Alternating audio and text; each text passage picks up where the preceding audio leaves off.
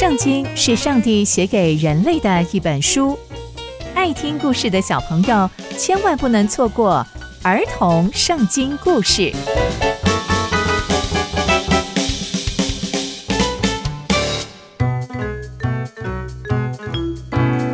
各位亲爱的大朋友、小朋友们，大家好，我是佩珊姐姐。小朋友们，今天佩珊姐姐要继续跟大家分享的故事，是在埃及发生的十灾。佩珊姐姐在上一集说到，因为法老心刚硬，上帝就伸手攻击埃及，好让埃及人知道耶和华是神。那大家还记得前几灾是什么吗？我们一起来复习一下吧。第一灾是血灾，第二灾是蛙灾，第三灾是狮灾，第四灾是蝇灾。那接下来又会发生什么样的事情呢？让我们一起来听下去吧。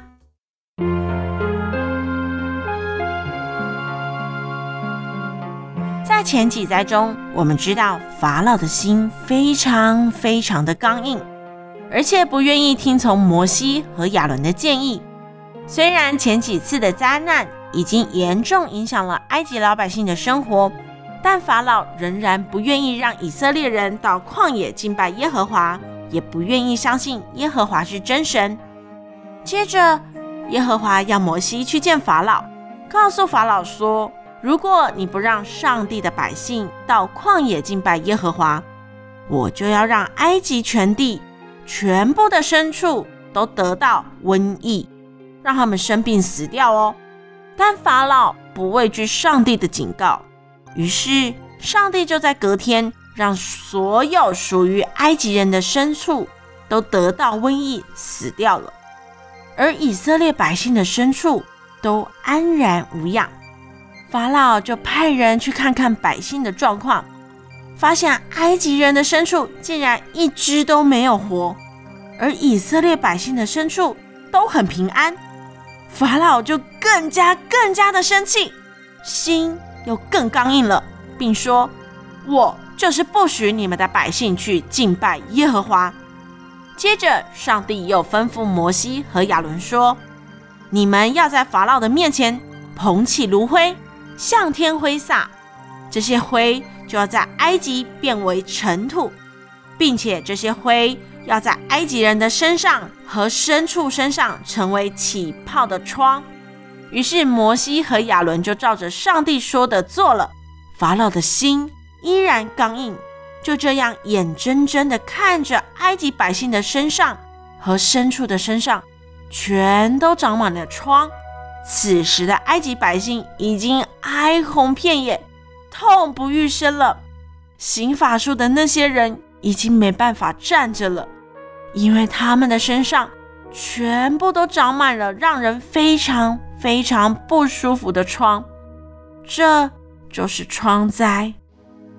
上帝跟摩西说：“你早上起来，去跟法老说，请让以色列百姓到旷野敬拜耶和华，而且要让你真认识耶和华是真神。如果上帝真要用瘟疫惩罚埃及百姓，恐怕是没有一个人可以存活下来的。所以，上帝让埃及人存活下来，为的就是要让埃及人知道，上帝是全能的神。”明天的这个时候，上帝要降下冰雹，而且是从未见过的大冰雹哦！你赶快让埃及人将所有的牲畜还有农作物都要收好。但法老和部分的臣子仍然不相信上帝的话，还是不把这当成一回事。到了隔天，上帝果然让大冰雹重击埃及全地。不但有冰雹，还有打雷，还出现了火，所以田里面所有的蔬菜、水果、农作物，通通都毁了。埃及人所有的食物，在一瞬间都没有了。所有在路上的人和牲畜，也都被大冰雹和雷袭击了。但以色列人住的歌山地，依然。安然无恙。这时的法老又把摩西和亚伦找来，对他们说：“这次是我犯了罪。耶和华是公义的，我和我的百姓是邪恶的。这些雷，这些冰雹，真的是够了！求你们让耶和华把这些灾害都止住吧。止住之后，我就让你们去旷野，我也不留你们了。摩西就对法老说：“我出城就会向耶和华祷告，雷和冰雹都会止住。”因为全地都是属于耶和华的。接着，摩西就出城祷告，果然一切就像摩西所说的。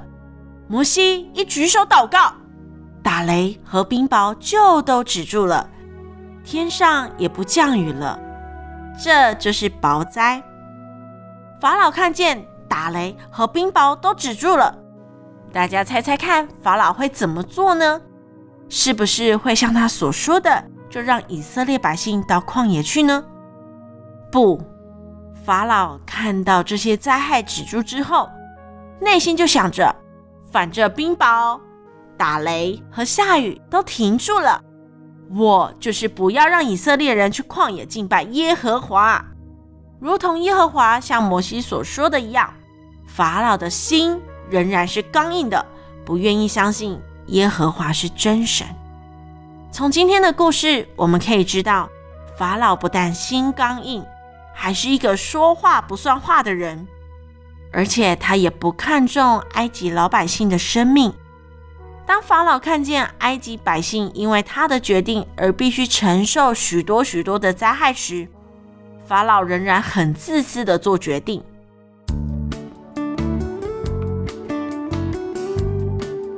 从今天提到的疮灾。和雹灾来看，这都已经非常严重影响到埃及老百姓的生活，但法老仍然坚持己见。所以，小朋友们，我们要常常提醒自己，除了自己的需要以外，我们还要常常留意旁边的人的感受和需要哦。圣经也常常提醒我们要爱人如己。那接下来，埃及还会发生什么样的灾害呢？让我们继续听下去吧。刚刚佩珊姐姐分享的故事就在圣经里面哦，期待我们继续聆听上帝的故事。下次见喽，拜拜。